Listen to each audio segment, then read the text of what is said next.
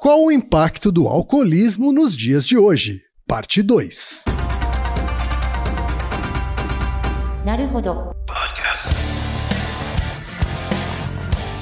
Bem-vindo ao Naruhodô, podcast para quem tem fome de aprender. Eu sou Ken Fujioka. Eu sou Altair de Souza. E hoje é dia de quê? Ciência e senso comum.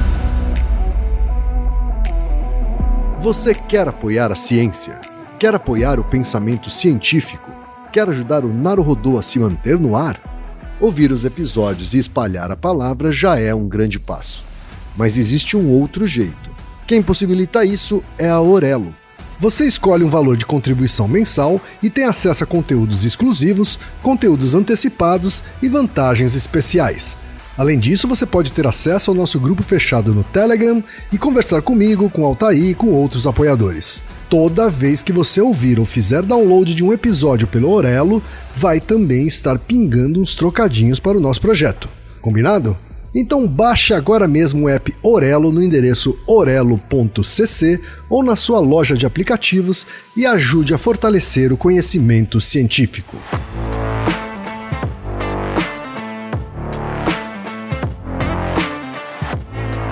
E chegamos ao momento Alura. Querido ouvinte, querido ouvinte.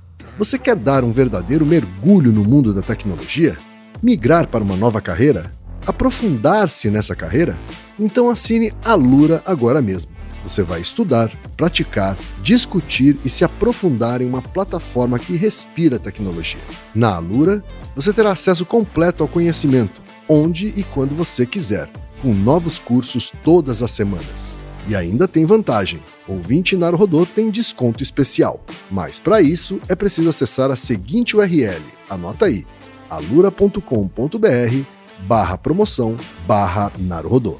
Nesse endereço, além do desconto especial, você vai conhecer histórias reais de transformação de pessoas que estudaram na Alura. Então, repetindo, acesse alura.com.br barra promoção barra Naruhodô.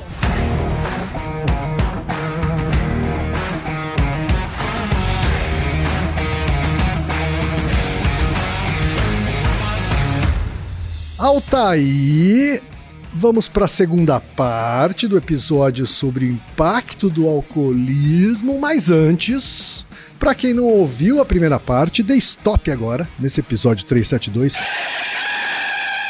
Volte para o episódio 371. Ouça ele. Ah, a gente tem uma aula sensacional com a professora Malu, que também vai voltar nessa segunda parte. E aí você volta então para ouvir a segunda parte, certo, Altair? Isso. Não houve a fofoca pela metade, né? É isso. Ô, Thaí, o que, que a gente falou na parte 1 o que, que a gente vai abordar na parte 2, hein? Então, na parte 1 a gente falou sobre a questão do alcoolismo e, do, e da políticas de saúde pública a respeito, né? Como certas crenças que a gente tinha no, em gerações anteriores sobre consumo de álcool e associação com glicose, coisas do tipo, foram se perdendo. Então, as evidências científicas não foram que justificaram essas mudanças de conduta, mas elas foram pedras jogadas no lago e os efeitos sociais a gente só vê em décadas seguintes. E a gente apresentou um outro problema, que é o consumo associado de álcool e energético, que é um problema de saúde pública, está aumentando a dependência. Aliás, uma informação importante, trazendo nesse novo episódio, não sei se você sabe quem, mas por ano, tá, no mundo, morrem 3,3 milhões de pessoas por causas diretamente ligadas ao álcool. Caraca, é bastante gente, hein, Altair? Muita gente, muita gente. Muito mais do que muitas outras doenças e tal. E tem um, um estudo 2019, feito aqui no Brasil, pela, inclusive pela Unifesp, que cerca de. O, o Brasil, em 2019, antes da pandemia, hein?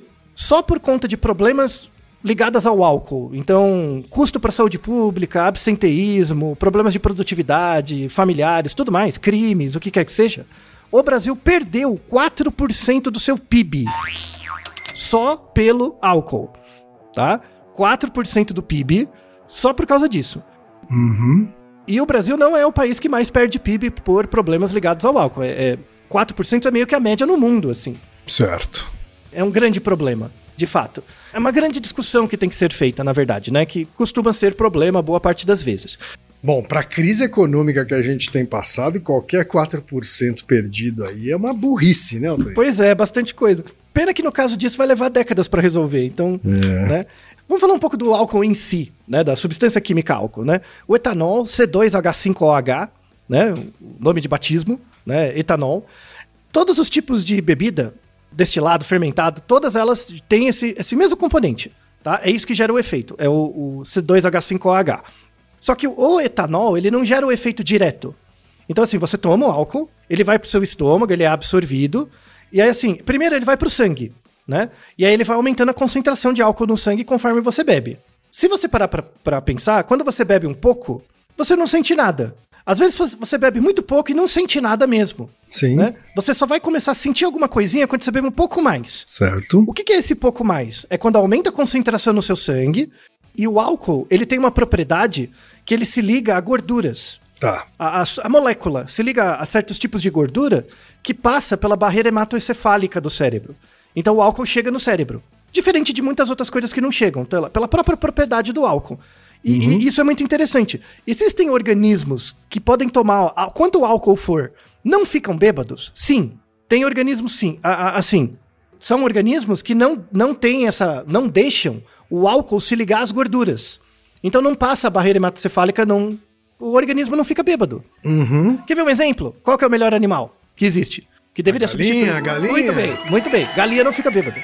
Não, Não fica, fica. bêbada. Não fica. Ela morre. Ela pode ficar intoxicada e morrer. Porque Ah, no sangue faz mal. Mas ela não dá claro. barato. Certo. Ela Porque não, vai vai, ter o efeito de ficar bêbado. Isso. Mas, não, Mas o efeito do álcool no, no organismo, no fígado, Isso, no- tem, isso tem. vai continuar acontecendo. Isso vai continuar, sim. Não, mas a pessoa não toma isso pra ficar ruim do fígado. Ela toma por causa do efeito da cabeça. Sim, né? sim, sim. Então, tudo bem. Mas eu quero tá? dizer, o que eu quero dizer com isso é que eu tava pensando naquelas pessoas que falam assim: eu já não fico mais bêbado. Eu bebo e já não fico mais bêbado. Quer dizer, quando ela já não fica mais bêbada, eu fico mais preocupado ainda, né? Exato, é a sensibilização. Porque gera tolerância, né? Porque o seu cérebro se acostuma com a quantidade de álcool que mexe nos neurotransmissores. A gente fala muito do GABA, né? Mas tem um outro também que é o glutamato. Aham. O álcool aumenta a produção de GABA, que é um, um neurotransmissor depressor, e diminui a- a- o glutamato, que é um estimulante. Então, o, o- o álcool é visto como uma substância depressiva, assim, depressora do sistema nervoso. E, e essa característica ela você encontra em várias drogas, né? Que você vai criando essa, essa sensibilização aí. Sim, e gera e tolerância. aí você começa a ter que tomar cada vez mais, né, daquela droga para ter o mesmo barato, vamos dizer assim. Exatamente, exatamente. Isso vale para várias drogas. Só que aí qual que é o problema? O etanol em si, ele dá esse efeito. Só que o, o etanol ele tem que ser tirado do seu corpo. O seu corpo não quer ele. Então ele passa pro fígado, pro fígado, fígado metabolizar. E o que, que é metabolizar? É jogar uma enzima no álcool para quebrar ele, no etanol. É Só que quando o você... fígado trabalhar, né? Isso. Só que quando o fígado quebra o etanol, ele gera uma outra molécula que chama aceta, acetaldeído. E o acetaldeído é tóxico. Ele é realmente tóxico. Isso que dá a ressaca. É o acetaldeído, né? Uhum. Que- e, e aí você fica ruim, vomita, passa mal, tá? É o acetaldeído. Isso mostra que seu rim tá o seu fígado tá funcionando. Tá Uhum. trabalhando, tá? Depois o acetaldeído, ele é quebrado de novo por uma outra enzima e gera o acetatol, né? Que aí é, é inerte, aí ele é expelido pela urina e tal. É por isso que tem a ressaca, né? Porque tem essa fase, tem a ação de enzimas e peptídeos no álcool que quebra em duas partes e uma dessas partes é muito tóxica. Qual é o fenômeno que faz com que algumas pessoas ficam com o rosto avermelhado, por exemplo, e Então. outros não? Isso, muito comum em orientais, né? É, que é o, o- chama Asian Glow, né? Alguma coisa em inglês, alguma coisa assim, né? É, porque, assim, uma dessas enzimas, o, o acetaldeído, como eu falei, ele é tóxico. Rapidamente, o seu, o seu fígado tem que produzir uma, uma nova substância para ir quebrando o acetaldeído, tá? Certo. Existem algumas comunidades, pessoas que é, têm, é, e aí é uma, uma variação ge- é, genética, tem dificuldade de produzir essa enzima que quebra o acetaldeído. Então, um dos efeitos do excesso de acetaldeído no corpo é você ficar com o rosto vermelho. Na verdade, você fica inteiro vermelho. Ah, sim, é verdade. É. É, você fica inteiro vermelho mais no rosto, que é o que você tá vendo, né? Então a, a, a enzima que quebra o álcool, que, que quebra o aldeído no, numa substância menos inerte, é o aldeído desoxidro- desidrogenase. Tá? Tá. E aí tem pessoas que têm uma mutação genética que não produzem muito pouco disso. Certo. Né? Então, essas pessoas que ficam muito vermelhas, em geral, elas são menos tolerantes ao álcool. Elas Uhum. passam mal mais rápido. Então, elas Certo. bebem menos. Né? Além de ficar com o rosto queimando e tal. Uhum. é o né? meu caso, tá? É, então, muitos orientais têm. É muito Uhum. comum. E é uma variação genética casual. Não teve nenhuma pressão seletiva para acontecer. E como ela não atrapalhava a reprodução, ela foi se mantendo. Então a gente tem populações que as pessoas ficam muito vermelhas. Às vezes, às vezes dá febre, né? Sim, é, é. Ficar vermelho não, é, não seria um problema, né? Necessariamente. Né? Mas você começa a sentir outras coisas além da, da, da, da vermelhidão, né? Você começa a ter sensações mesmo, palpitação às vezes, né? É, fica ah, dá queda de pressão. Mas Uhum. isso é o efeito tóxico do acetaldeído. Certo. Então, e, e, na verdade, isso gera como uma estratégia de aprendizagem. É interessante. Sim. Porque você sabe que você vai ficar ruim. Então Exato. você bebe menos, né? Uhum. É- Verdade. É, é- é meio que o mecanismo natural, né? É, é- é tão interessante isso que isso é, foi um dos. is- Isso foi um dos mecanismos que deu uma ideia para pesquisadores para criar um remédio para tentar prevenir dependência de álcool. Baseado Uhum. nesse princípio. Tem um, um remédio que é usado, assim, a eficácia desse remédio não é tão grande, porque tem a questão comportamental também e tal, tá? Mas a, esse remédio que a que é o Dils, é, Dilsulfan, Dilsulfran, esse remédio, é um nome genérico. De- Deve ter outros nomes comerciais, tá? O Dilsulfran, ele é um remédio que quando você toma, tipo, você toma e bebe álcool depois, ele não deixa quebrar o acetaldeído. Ou seja, ele deixa você intoxicado mais tempo. E aí você passa mal. Exatamente o efeito de ficar vermelho, sabe? é, é, é, é pra, pra Um remédio têm- meio desagradável, então. Muito, muito, muito. Não, não. Ele trabalha na punição positiva mesmo, assim. É, Certo. é bem ruim. Um remédio né? punitivista. Isso, completamente. completamente. Então, para algumas pessoas funciona, para outras não, mas a eficácia Aham. geral do uso somente desse medicamento é baixa, né? Nesse episódio a gente vai falar muito de tratamento também. Uhum. E, e além da- das questões culturais, assim. Então, ve- veja que o, o- o álcool tem essa propriedade, né, de ter essas três fases, né? E, e a maneira como a gente lida com essas fases é, ao longo da história, é o que gerou muitas coisas interessantes. A parte antropológica é fantástica, fantástica, fantástica. Assim, primeiro porque é, é- é a droga de abuso mais comum na história, né? É mais antiga que as civilizações, mesmo, tá? Já tem registros de uso de fermentação para produzir bebidas desde a idade do bronze, né? 20 mil anos atrás, coisas do tipo, tá? A, destila a, a fermentação é muito antiga. Tá. Fermentar coisas. Então parece que não, não se sabe onde começou. Tem um, um eixo que acha que é na África, tem um eixo que acha que é na Arábia, na região ali do Oriente Médio, né? Mas não se sabe. Começou como sendo fermentação e parece que é por acaso. Você coloca lá frutas fermentando, alguma coisa gera alguma, algum efeito e por ensaio e erro você vai ali fazendo uso do- da, da parada, tá? É, a destilação já é bem mais recente. Destilação é uma coisa que começou nos anos 400 anos de Cristo, antes de Cristo, tá? A destilação. Por quê? Porque para destilar tem que ter um processo, né? Você tem que, você tem que separar, você tem que aumentar a concentração. E no início, a, a destilação não era usada para produzir bebida alcoólica. Ela é usada para produzir remédios. Coisas bem concentradas para o tratamento terapêutico e tal. Mas é bem mais recente que a fermentação. A fermentação, vinho e cerveja, vixe, muito tempo, milhares de anos. Tem um autor que eu, eu gosto muito da antropologia, que eu, eu sigo ele, assim, eu li muita coisa dele. É, a gente falou ele até- dele até em outros episódios, que é o Marcel Moss. Uhum. Professor do Levi-Strauss, parente do Durkheim. O cara é o- a antropologia, assim, moderna. É o, é o cara, tá? É, o Marcel Moss. E ele fala um pouco dessa questão do álcool. Ele dá uma, uma definição muito boa, assim, que ele fala que o, o álcool, ele é chamado de, assim, o termo antropológico, ele é chamado de um símbolo de identidade, tá? O que você bebe mostra a identidade social que você tem. É uma coisa ligada ao seu fato social. Por exemplo, você gosta de tomar cerveja no boteco, no, no- na mesa de ferro. Isso fala sobre um fato social que controla você, que circunda você. É um símbolo de identidade. Ah, eu só gosto de tomar uísque 15 anos, pá, tal, com uma, um- uma, uma pedra de gelo destilada da, da, da urina de animais selvagens, sabe? Um negócio assim. né? É, o- é o mesmo álcool, é o, é o mesmo C2H5OH, mas é um outro jeito. É uma outra cerimônia, é um outro uso, é uma outra dádiva, usando os termos do, do Marcel Moss, né? o, o álcool, ele tem esse papel como uma. É, como símbolo de identidade, que aí fala da, do, do coletivo para o indivíduo, mas ele tem um papel individual, né? Que ele coloca como, se, como, como um meio de aprendizagem sobre uma técnica do corpo. É muito interessante isso, o, o, a aprendizagem sobre técnica do corpo. Por quê? Que é o, entre aspas, aprender a beber. O aprender a beber é o quê? De, aí depende da história de vida de cada um, né? Tem um lá que dá aquele porre, quase morre, nunca mais vou beber de novo. Aí depois vai melhorando, melhorando, entre aspas, uhum, mas vai bebendo diferente, sim. né? Seja porque aprende, seja porque já tá ficando alcoólatra, tá ficando habituado, né? Enfim, você aprende coisas sobre o seu corpo com o álcool. Você aprende reações do seu corpo. Você não consegue, agora vou ficar bêbado. Espontaneamente, você não consegue emular isso. Você precisa desse meio.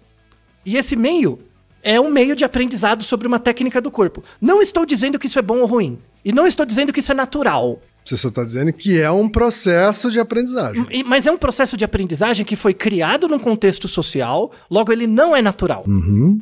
Por exemplo, uma asneira, né? Que a gente falou até em episódios anteriores que muita gente publiciza por, por aí. Ah, mas animal, cachorro, gato, elefante, gosta de ficar bêbado. Tem aquele vídeo da amarula, que cai as frutinhas de amarula, todos eles ficam bêbados. Esse vídeo é uma montagem, feita nos anos 70. Esse vídeo é falso. Não tem uhum. evidência antropológica, biológica nenhuma, tá? Sim. Bicho não escolhe ficar bêbado para dar o barato.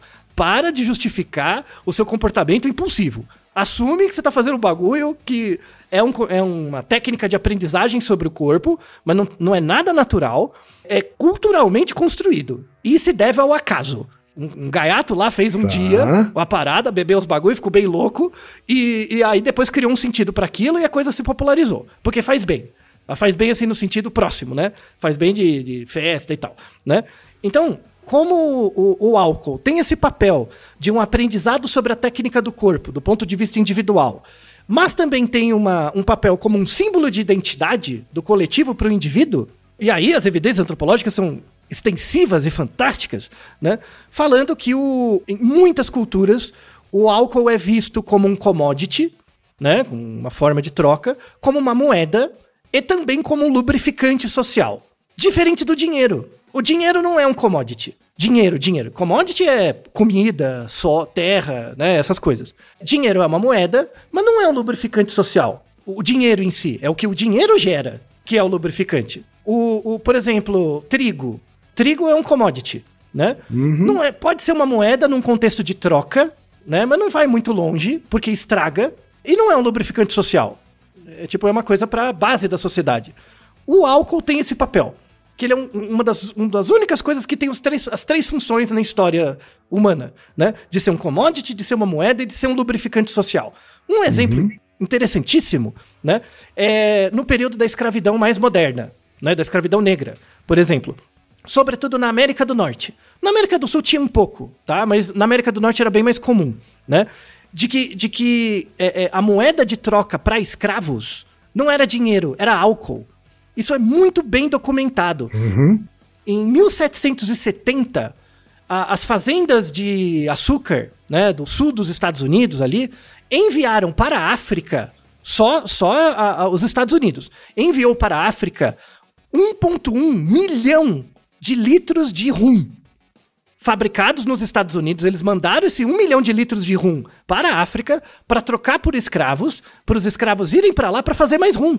Uhum. Porque eles, eles trabalham nessas, nas fazendas de, de açúcar. Então eles usavam para destilar e tal, né? Para fazer rum. É, um negócio muito lucrativo. Muito lucrativo. Isso em tempos imemoriais. Na África, os Incas, eh, as comunidades andinas, Europa, todos eles tinham formas de usar o álcool como uma troca e ao mesmo tempo, não só uma troca formal, me dá uma garrafa, né, eu te dou um saco de arroz, mas também como um lubrificante social em cerimônias. Uhum. E, e, diferentemente, por exemplo, de drogas alucinógenas, que eram muito mais relacionados com cerimônias religiosas, o álcool tinha um papel em cerimônia religiosa, mas ele ganhou um papel ainda maior em, em relações de negócio, relações hierárquicas. Então, por exemplo, você vem na minha casa, eu te dou um vinhozinho sabe? Isso é construído. É construído há milênios. Milênios. É, é fantástica. Fantástica essa, essa relação. Tem dois artigos sobre antropologia de álcool. Para quem tem interesse, leia. Porque é muito interessante. Então, inclusive esse episódio, ele sai na, nessa semana do dia 18 de fevereiro, que é o Dia Nacional de Combate ao Alcoolismo.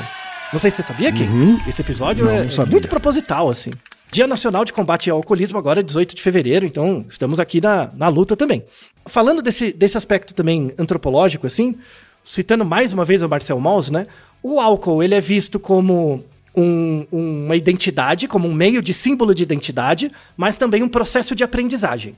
Só que aí, desde muito cedo, e isso não é em todas as culturas, é uma herança mais europeia, o papel de gênero começou a aparecer. Então, consumir álcool é um aprendizado sobre uma técnica do corpo. Né? Então, me mostra a minha noção de identidade. Por exemplo, quando eu converso com você, quem? Ah, eu não gosto de cerveja, eu gosto de destilado. Por exemplo, tá? Quando eu falo isso pra você, eu tô me identificando pra você. Eu tô falando com você, né? É uma forma de eu me identificar baseado na minha aprendizagem. E isso me atribui um lugar social também, né? Ah, eu só gosto de uísque, tal. Isso, isso me, é um desejo, né? De um lugar social também. É, é fantástico. Isso é muito mais antigo que o marketing. Muito mais antigo. Isso foi cooptado pelo marketing, tá? É muito mais antigo até que a religião. Como a maioria das coisas que o marketing faz, né? Na verdade, ele coopta. Coisas que já tem, né? Então, Isso. o, o, é, o álcool é visto como um símbolo de capital cultural. É um nome muito próprio, capital cultural. Porque, de novo, ele é um commodity, é uma moeda e é um lubrificante social. Né? Presente de forma muito, muito prevalente. E aí, o- os padrões de consumo de álcool têm a ver com o espaço. Para pra pensar aqui, você não consome, a não ser na dependência. Né? Então, quando você tem a dependência, aí é só você e o álcool. Sim. Aí vira uma coisa individual mesmo. A ideia é não chegar nisso. Porque, de novo, o, o marketing tem um papel claro nisso, né? Mas, mas, por exemplo, pensa uma pessoa que, entre aspas, bebe socialmente. Né? Ela não bebe em todo lugar. Não tem um lugar específico? Sim. Tem lugares específicos. É, não tem um tempo. Você não bebe sete da manhã. Uhum. Tudo bem? Tem, tem tempo. Não tem uma quantidade esperada também, Sim. né? E, e não tem um comportamentos ligados a essa cerimônia Sim. então, é num certo horário, num certo lugar, uma certa quantidade, de um certo jeito. Isso cria uma tradição. É a primeira tradição fora da religião, a primeira tradição litúrgica fora da religião é o seu padrão de consumo de álcool. Uhum. E aí, assim, teoria fantástica. Se você pega, por exemplo, o Islã, né? Nações islâmicas mesmo. Pensa em Islã mesmo, Sharia e tal. O álcool é completamente proibido. Completamente. Mas isso não tá no, no, não tá no Alcorão assim, direto, não beba. Não é isso. No passado, eles bebiam muito. Tanto é que vários tipos de destilados surgiram lá Tá. né, na, na região da. E, e por que que começou a separar? Por que que, por que, que o, o, Islã, por exemplo, começou a brigar com isso e falando, não, não pode beber? Tem, tem uma justificativa religiosa que, inclusive, é usada por muito, muita, muito cristão protestante, católico e tal, porque faz mal, claro. Né? Tem essa questão de evitar o abuso, né, violência e tudo mais. Tudo bem. No caso do Islã, tem um, um artigo muito interessante que mostra assim: como mais recentemente, né? Você tem países islâmicos onde é, é um país teocrático, né? a religião é o Estado, né? É teocrático mesmo. E o álcool, o padrão de consumo de álcool é um capital cultural independente da religião, você cria uma força paralela. Hum. É, é- é sensacional. No Afeganistão, por exemplo, nos anos 70, antes de virar caos, né? Nos anos 70, que era mais livre, um símbolo de liberdade, de laicidade, de você ser laico, era beber um uísque. Entendi. Era beber uma cerveja. Uhum. Sobretudo mulheres. Sabe? Liberdade. Lembra dos anos 70? De fumar, né? De ser desquitado. Né? Não tinha aquela coisa assim? Nossa, ele, ele ela desquitado. Sim. Né? Não tem essas coisas? São os capitais culturais. E aí foi identificado assim, numa nação teocrática, você não pode ter esses conflitos, porque aí você cria núcleos de, de conflito mesmo. E aí eles começaram a proibir 100%. Né? Muito interessante, não é? Sim. Veja que assim, você, você simplesmente parar de beber sem, sem questionar o capital cultural que isso representa, né? E, na verdade, aprender com isso é ruim. Tem o lado ruim. Né? Você pode criar uma- um contexto muito regressivo em que ninguém bebe, mas todo mundo é subjugado a alguma outra coisa. É, e tem o contrário também. E aí, nessa parte do episódio, eu preciso mais do. Da, vamos voltar aqui com a, com a ajuda da, da Malu. Né? É, quando você vai falar de tratamento para álcool, de novo, tem várias camadas: causa material, formal, eficiente e final. Causa material. Existe gene que predispõe você ao alcoolismo? Sim, já é bem documentado. Mas assim, não é porque você tem o gene que você vai ficar alcoólatra. Se você não beber, não tem nada, tá?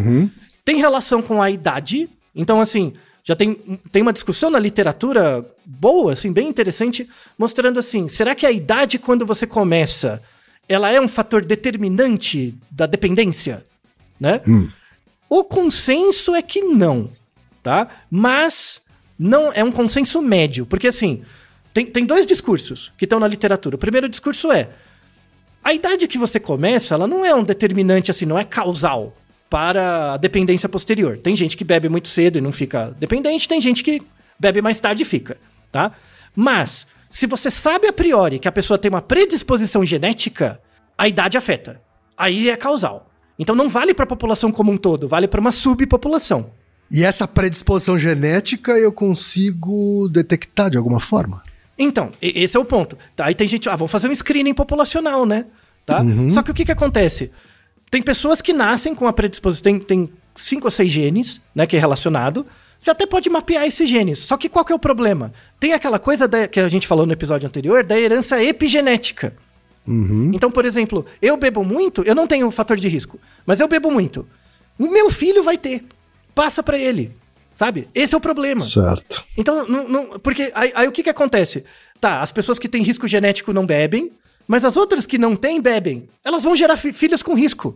Entende? Então, é, é, tipo, se você cria uma regra que vale para todo mundo, uma, uma parte vai se aproveitar e vai gerar problemas depois. A, a discussão não é por aí. A questão é assim: tudo bem, a idade não tem uma questão causal, mas a, a, a, a discussão tá nesse sentido, que já tem boa literatura nisso. Desculpa se você acha diferente, mas a, a, literatura é bem robusta, mostrando que começar a beber muito cedo aumenta a probabilidade de consumir outras coisas. Uhum. E aí gera um, gera um padrão de risco mais generalizado para outras coisas. De novo, não quero pagar de, de moralista. É uma evidência. Então, assim, uhum. o ideal, assim, esse é uma coisa mais consensual, o ideal é você começar a beber mais tarde mesmo. Seja pela maturação cerebral, você não sabe se o seu risco é alto ou baixo, então tudo bem. E, e você não tá perdendo nada. Essa que é a, a, mensagem de saúde pública. O cara que começa a beber com 25, ele nunca chega e fala, nossa, devia ter começado dos 15. Em, em, em geral, não. Não, mas tem os caras. Você conheceu alguém que faz isso? Que começa a beber, sei lá, com, com 25, ou 20, 20, uhum. 20, 20 uhum. e fala, poxa, eu devia ter começado a, a cair Se na eu soubesse, antes. né? Se eu soubesse, teria Isso. começado com 12. Exato, mas não acontece, não é? Pensa, pensa por exemplo, cigarro. Né? Uhum. Você começa a fumar com, com 16 anos. Quando você tem 30, 25, 30, você não falar, ah, devia ter começado antes. Uhum. Né? Não, não é, velho. Álcool é igual. Tá? Quer ver uma coisa que gera, que gera esse efeito? Que até gera um episódio mais pra frente? Sexo. Sexo gera esse efeito. Aí tem uma questão mais ligada à causa final. Por exemplo, você começar sua vida sexual com 17 anos e com 25 faz diferença. O álcool não. Droga em geral não. Então, de novo, a questão não é consumir ou não, é quando. E, de novo, a literatura é muito robusta. Você começar a beber mais tarde, você não vai dar essa sensação que você tá perdendo alguma coisa. Você não tá, velho. Uhum. Não tá. Aí eu até falo de, de meu caso mesmo. Por exemplo, a família do meu pai, meu pai teve 13 irmãos. Ele era o mais velho de 13 irmãos. Uhum. Praticamente todos tiveram problema com álcool. Eu tenho risco genético para ter para ficar alcoólatra, para ter problemas de abuso de álcool. Eu tenho. Mas aí assim, é, eu sempre fiz judô e, e, tal, então eu comecei a beber com 25 mesmo. Comecei a beber muito tarde, depois da faculdade, uhum. né? Realmente eu percebo, assim, é um caso individual que não diz muito, mas pode significar para algumas pessoas isso.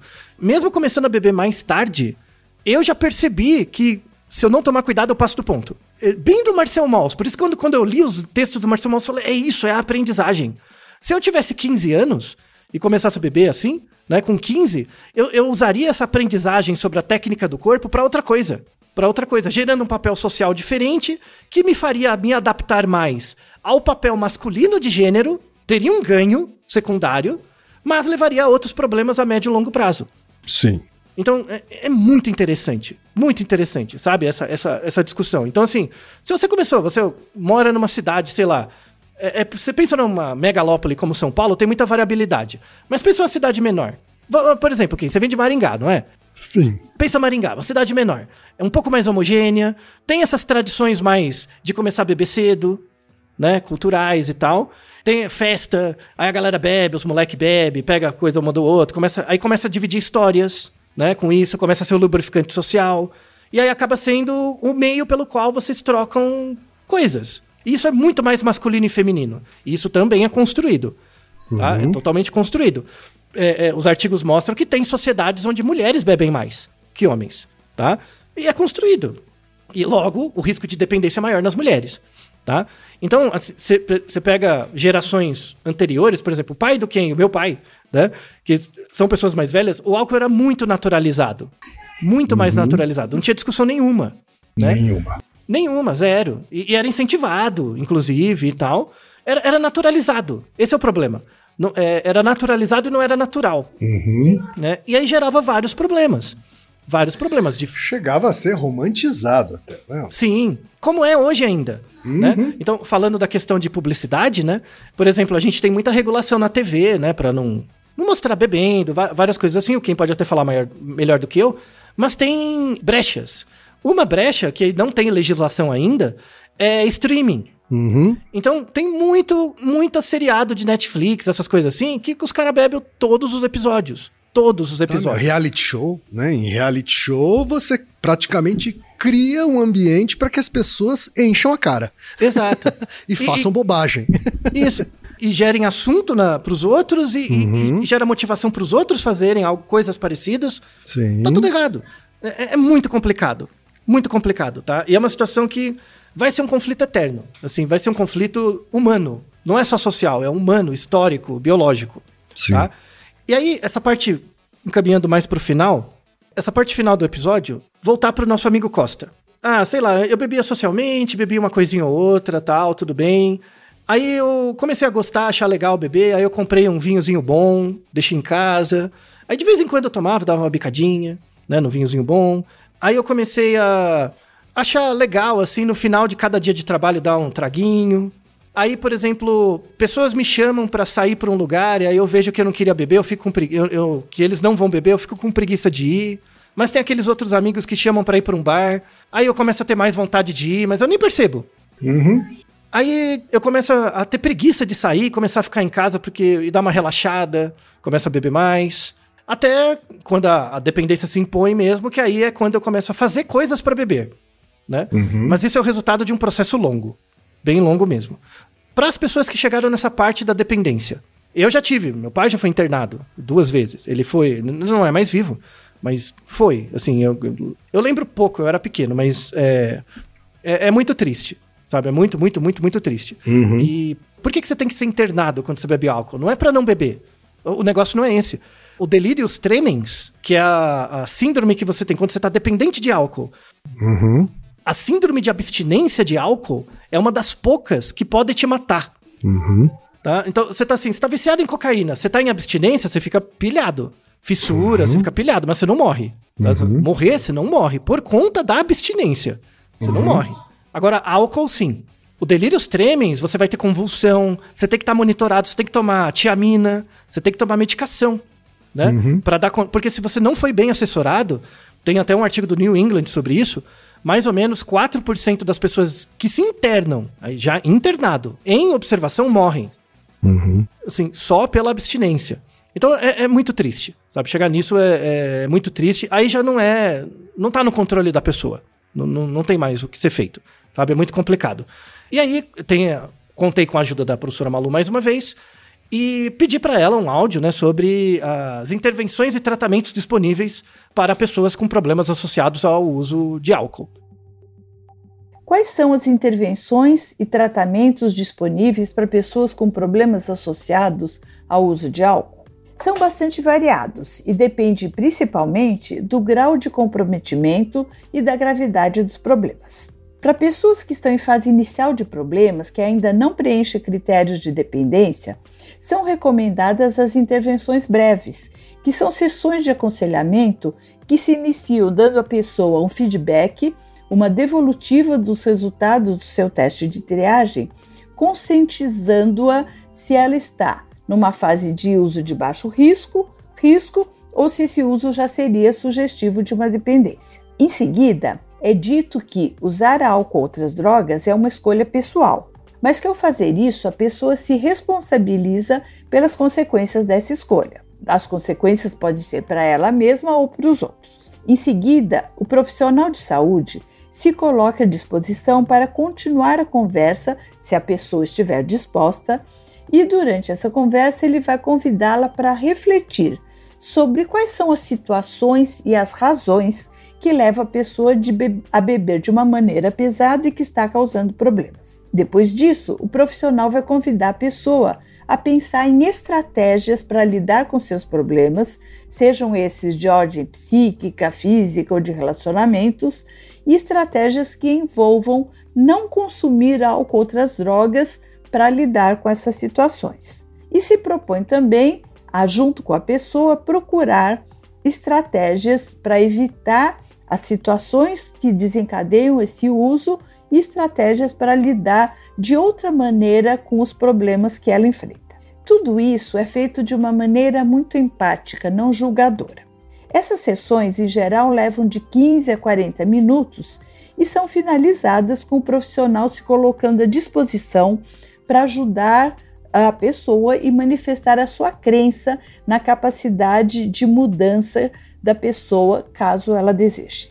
Os princípios dessa intervenção breve, eles podem ser resumidos na sigla FRAMES, uma palavra que significa moldura em inglês. O F vem do feedback, essa devolutiva do resultado do teste, o R da responsabilidade, o A vem de advice, aconselhamento, o M vem de menu de opções, o E de empatia, da postura empática, o S de self-confidence, autoconfiança, a crença que a pessoa pode mudar se ela quiser. Se o teste de triagem for sugestivo de dependência, essa intervenção breve ela tem um caráter mais motivador e ela é finalizada com o encaminhamento da pessoa para um tratamento especializado. Se o teste for sugestivo apenas de um uso de risco, isso pode parar por aí e ser aconselhado se a pessoa tiver problemas no futuro que ela procure então um atendimento ou ela volte para conversar. No caso de encaminhamento, é importante avaliar se existe uma comorbidade psiquiátrica associada, como por exemplo uma depressão ou uma ansiedade generalizada. É essencial fazer um bom diagnóstico, baseado em critérios bem definidos, como os da Classificação Internacional das Doenças. Em alguns casos, pode ser indicado um tratamento farmacológico para tratamento das comorbidades ou para reduzir o desejo de beber, embora os medicamentos para isso, para diminuir essa vontade de beber, sejam pouco eficazes. Algumas pessoas podem precisar de uma internação curta para ajudar na fase inicial de abstinência se elas tiverem uma dependência grave e se seu comprometimento for tão severo a ponto de colocar em risco a própria vida ou de outras pessoas. Mas, sempre em paralelo ao tratamento farmacológico, é essencial que a pessoa participe de algum tipo de psicoterapia, que pode ser individual ou em grupo. Algumas pessoas também se beneficiam de grupos de autoajuda, como os alcoólicos anônimos. Entretanto, pessoas ateias ou com dificuldade de se impor em grupo ou que não aceitam a proposta de uma abstinência total de álcool pode não se adaptar a este tipo de eh, intervenção, que eh, é uma intervenção mais leiga eh, e não uma intervenção de profissionais de saúde. Atualmente, nós temos também intervenções breves oferecidas de forma virtual, em sites ou em aplicativos. E desenvolver e avaliar a efetividade dessas intervenções é uma das minhas linhas de pesquisa atualmente. Altair, a professora Malu aqui falou várias coisas muito ricas, né? Uhum. Para o nosso amigo Costa e, e outras pessoas que enfrentam esse problema, mas uma coisa me chamou a atenção: ela usou a expressão pessoas ateias. Isso. O que, que ela quis dizer com isso? Não, então, um, um dos tratamentos mais comuns para o alcoolismo é o AA, né, o Alcoólicos Anônimos, que as pessoas uhum. se reúnem de forma anônima, né? Tem as reuniões e conversam sobre isso e tal. E, e nos Estados Unidos é chamado de 12 steps, né? Os isso, 12 passos. 12 passos. Isso. Sabia que isso é uma das coisas mais difíceis de estudar o, a eficácia do AA. É. Por quê? Porque é anônimo. Como é que eu vou estudar as pessoas? Verdade. Eu não sei quem elas são, eu não consigo rastrear. Né? Uhum. Então é muito difícil assim coletar os dados mesmo, sabe? É, é difícil porque tem uma questão de sigilo e é importante, contribui e tudo mais. Uhum. Então é muito complicado de estudar. Tem, vamos deixar na descrição uma, uma revisão né, de, disso, que mostra assim: o AA, o AA funciona? Sim, mas de forma.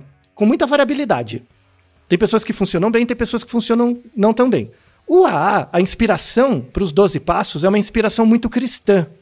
Alguns dos passos incluem a necessidade do indivíduo na crença numa entidade transcendente. E aí, Certo. pessoas que são agnósticas, ateias e tal, têm mais dificuldade de aderir a esse tipo de prática. Conectam menos, assim. Isso, com um argumento mesmo, né? Uhum. E aí tem outros tipos de intervenção, que inclusive a Malu pesquisa, eu já escrevi artigo com ela. Tem inclusive um aluno dela, a gente colocou um, um artigo num episódio que está na descrição, que é porque, porque pessoas tipo, se preocupam mais com notícias ruins. Né? A gente faz, fala desse episódio, tem um aluno dela, que é o André. É, as intervenções breves, online ou presenciais, tem outras que não, não, não precisa dessa crença transcendente. Né? E aí, uma coisa bem positiva é que tem intervenções que você faz com entrevistas de até cinco minutos que reduzem, assim, dependendo da pessoa, do estágio de dependência que ela tá, isso reduz 30% o consumo de álcool dela. Com uma reunião de cinco minutos. E tem um efeito duradouro de até dois anos. Uau! Então, porque às vezes a pessoa só precisa de um insight, ela só precisa entender alguma coisa. Muitas vezes no, no Alcoólicos Anônimos, inclusive, é atribuído um, um padrinho, né, para aquela Isso. pessoa, uma madrinha para aquela pessoa, para quem ela deve ligar quando ela tiver à beira de consumir álcool, né? Sim, E aí essa conversa também pode reverter esse quadro, né? Muitas e, vezes e, e perdurar. Uhum. Isso, voltamos ao Marcel Mauss. É um aprendizado sobre uma técnica do corpo. Só que aí deixa de ser o álcool e vira a evitação dele, né? Por meio de um contato social. Daí é muito importante. Então, tem os medicamentos. Tem o dilsuf- dilsufran, por exemplo, que gera reação tóxica. Tem a naltrexona, tem o acropasato, né? Que aí tem uma... eh, mexe me- realmente nos neurotransmissores. Só que assim, o que a gente tem de evidência é que a, o uso de apenas um deles é pouco eficaz. A ideia é combinar.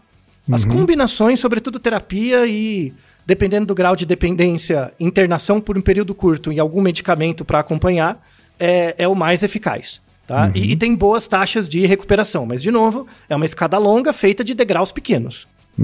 E aí, às vezes, às vezes, o seu primeiro foco pode não ser vir, ficar abstêmio. Pode ser consumir menos. E aí depois Sim. menos. E até chegar num ponto que você acha ok ou que você consiga parar de verdade. Tá? Então isso é, é muito importante, tá? Essa automonitoração. Daí a importância desse relato da Malu. E aí a parte final do episódio é o seguinte. Tudo bem, eu... Tá, tenho essas, essas coisas e tal, né? A gente já falou dos questionários, né? O Audit, o Assist, que você pode ver, fazer uma automonitoração e tal, né? Uma auto, um autodiagnóstico. Mas tem como eu me monitorar? Tipo, ah, eu tenho vergonha, sabe? E, e aí, é uma coisa assim muito com... que, que o, o cara não faz muito com o outro. Mulher, eu acho até pior, né? Tipo, você já, você já chegou com um amigo seu quem, e reparou que o cara tava bebendo demais? Você já chegou a falar com ele? Já. Mas, mas não, não, não, não culpando, mas falando assim, ah, você já reparou que você tá bebendo demais? Alguma coisa assim? Não com essas palavras, mas sim. Sim, é. Mas esse é um toque legal, assim. Inclusive, os trabalhos mostram também que mulher tem mais dificuldade de fazer isso com a outra mulher. Sabe? Mulher tem mais. Fica, fala de um monte de, outra- de outras coisas, mas consumo de álcool é meio tabu, assim. É meio, é meio feio você ser uma mulher que bebe muito. Não orna, sabe? Essa coisa. Mas isso é coisa do patriarcado, né? Exato. Não, então, é uma coisa boa e ruim, sabe? Por isso que bebe menos. E aí o que, que vai acontecer pelos estudos de prevalência? A quantidade de mulheres que vão ter dependência por álcool vai aumentar. É um coproduto, claro, né? E daí tem que mudar as práticas também, né? E uma dessas práticas é conversar com a pessoa, falar, ó, tipo, dar um toque, né, e tal. E aí vamos dar uma sugestão para quem tá preocupado com alguém, para começar, né? Que é sites. O Brasil, referência mundial na produção desses sites de intervenção breve e acompanhamento de forma anônima para pessoas. Então vamos finalmente ao último áudio da professora Malu. O que são e como funcionam as intervenções virtuais para a redução do uso de álcool e de problemas associados? As intervenções virtuais são programas desenvolvidos para atingir pessoas que precisam de ajuda para reduzir seu uso de álcool, mas têm dificuldades para procurar atendimento profissional. seja por medo de se sentirem discriminadas ou rotuladas, seja por dificuldade de acesso a centros de saúde por morarem, por exemplo, em lugares distantes. Uma dessas intervenções virtuais que nós estamos acabando de lançar no Brasil é o programa Beber Menos. Na verdade, uma versão preliminar já foi lançada anos atrás, mas ela foi descontinuada porque nós não tínhamos verbas da Organização Mundial de Saúde e eh, de outros patrocinadores, e depois de algum tempo nós conseguimos reconstruir e modernizar essa intervenção. O programa Beber Menos ele inclui uma avaliação inicial pelo instrumento de triagem Audit, um instrumento para avaliar a motivação para a mudança, um diário de consumo no qual a pessoa pode registrar todas as situações em que bebeu, incluindo o tipo de bebida, o número de doses, onde ela estava, com quem ela estava, como que ela estava se sentindo, e depois dessa avaliação inicial, a pessoa é convidada a estabelecer uma meta de consumo máximo. Pode ser no parar de beber totalmente, reduzir pela metade ou ir reduzindo aos poucos. E depois ela é convidada também a ver as atividades do site, que consistem em alguns textos, vídeos ou exercícios, nos quais ela vai avaliar quais são as vantagens e desvantagens de beber.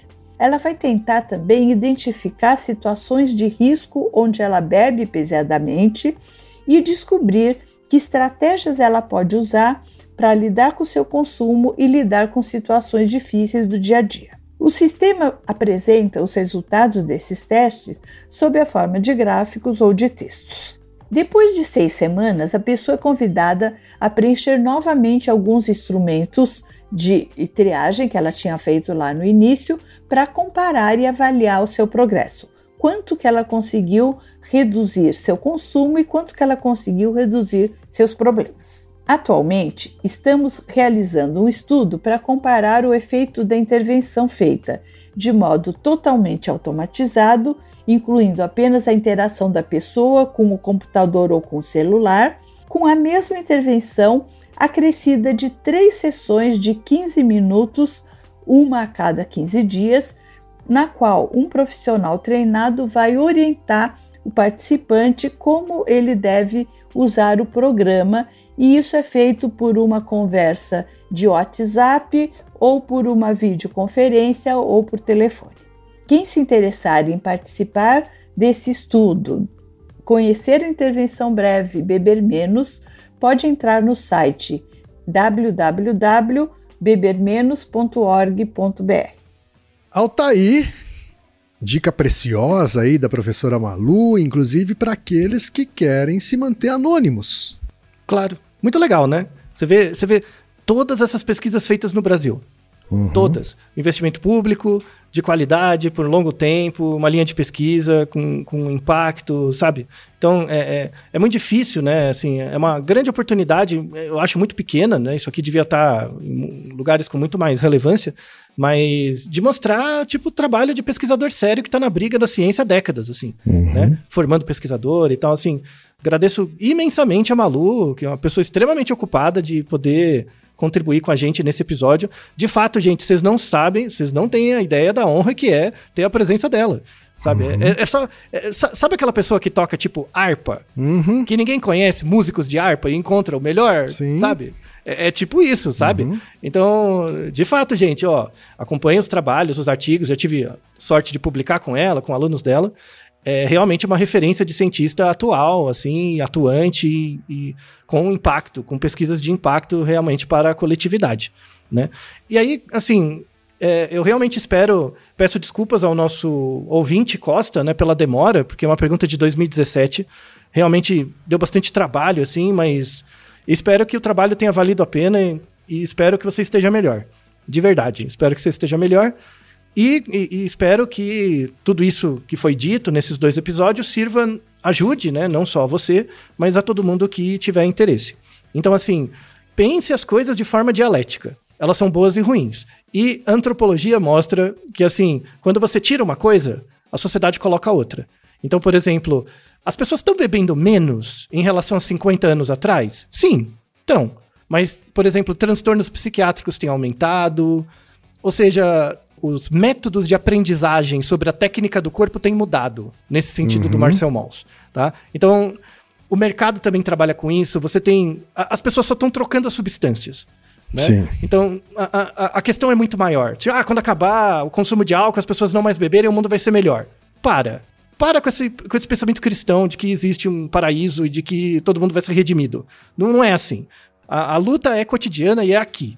Né? Uhum. E, e, observar... e coisas muito concretas, né, Altair? Assim, é, é, sei lá, dois a cada dez suicídios eles são consequências de consumo de álcool, né? Dois a cada dez casos de violência interpessoal também são consequências de consumo de álcool, né? Mais de um quarto do, do, do, das lesões provocadas em acidentes de trânsito também são com consequências da, da, do consumo de álcool, né? São coisas muito concretas, né, Antônio? Sim, 4% do PIB vai embora. Então atende a todos, atende ao Faria Limer, atende a todo mundo, tá? Uh, todo mundo tá atendido.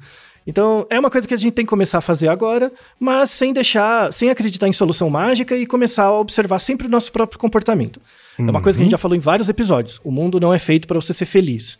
O mundo é feito para fazer você aprender a contar a sua própria história. Então, é, é, é isso que eu desejo para todos vocês. É isso daí. Hum. E Naru rodou, ilustríssimo ouvinte. E você já sabe, aqui no Naru Rodô, quem faz a pauta é você. Você tem alguma pergunta pra gente ou quer comentar algum episódio? Escreva pra nós. podcast@naruhodô.com.br. Repetindo? podcast@naruhodô.com.br. E lembre-se, mande nome completo, idade, profissão e a cidade de onde você está falando. É isso aí. Naruhodô. Esse podcast é, é apresentado por b9.com.br.